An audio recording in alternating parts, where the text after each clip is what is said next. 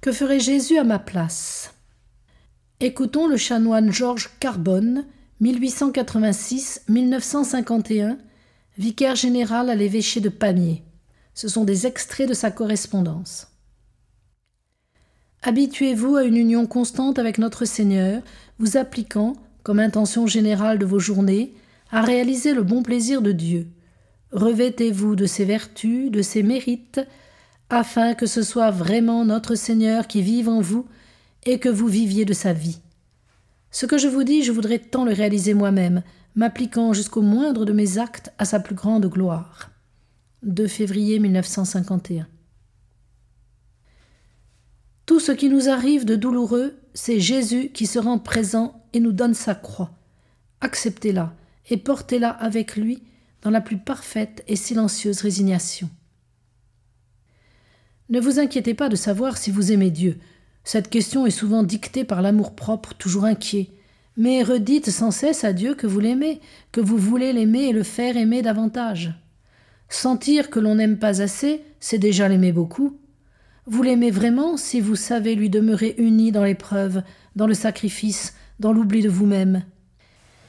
Et si vous sentez qu'il n'y a rien de bon en vous, prenez alors notre Seigneur lui-même, revêtez-vous de Jésus-Christ et offrez-vous ainsi à Dieu, qui ne saurait vous repousser puisque vous êtes couverte des mérites de son divin Fils. N'est-il pas la tête du corps mystique dont nous sommes les membres? 13 septembre 1934. Ne désirez et ne demandez rien d'autre chose que l'accomplissement en vous de la divine volonté. Ne vous laissez pas décourager par le poids de vos misères. Jésus les voit, les permet, et veut qu'elles soient un moyen d'aller à lui par l'oubli de vous-même. En vous y maintenant, il vous montre que nous sommes un rien, mais qu'avec lui nous pouvons tout. Et c'est quand vous sentirez le poids de votre misère que notre Seigneur se plaira à agir en vous et par vous. Soyez dans ses mains, comme disait la petite sainte Thérèse de l'Enfant Jésus, semblable à une balle qu'il peut faire rebondir à plaisir. 25 mars 1932.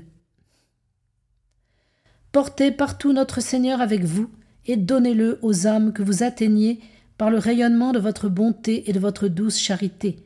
Que Dieu vous garde et vous aide toujours. 19 mai 1946. Acceptez toutes les observations qu'on vous fera, surtout dans une forme si vague, et quand votre cœur, au repos, ne vous reproche rien, allez de l'avant sans crainte. Il y a tant de petitesses, même dans le monde. N'oubliez pas que nous travaillons sur de l'humain et qu'il se trouve partout. Soyons très humbles, vivons détachés pour devenir toujours plus ressemblants à celui qui, par amour pour nous, n'a pas craint de se faire obéissant jusqu'à la mort sur la croix. 22 novembre 1934.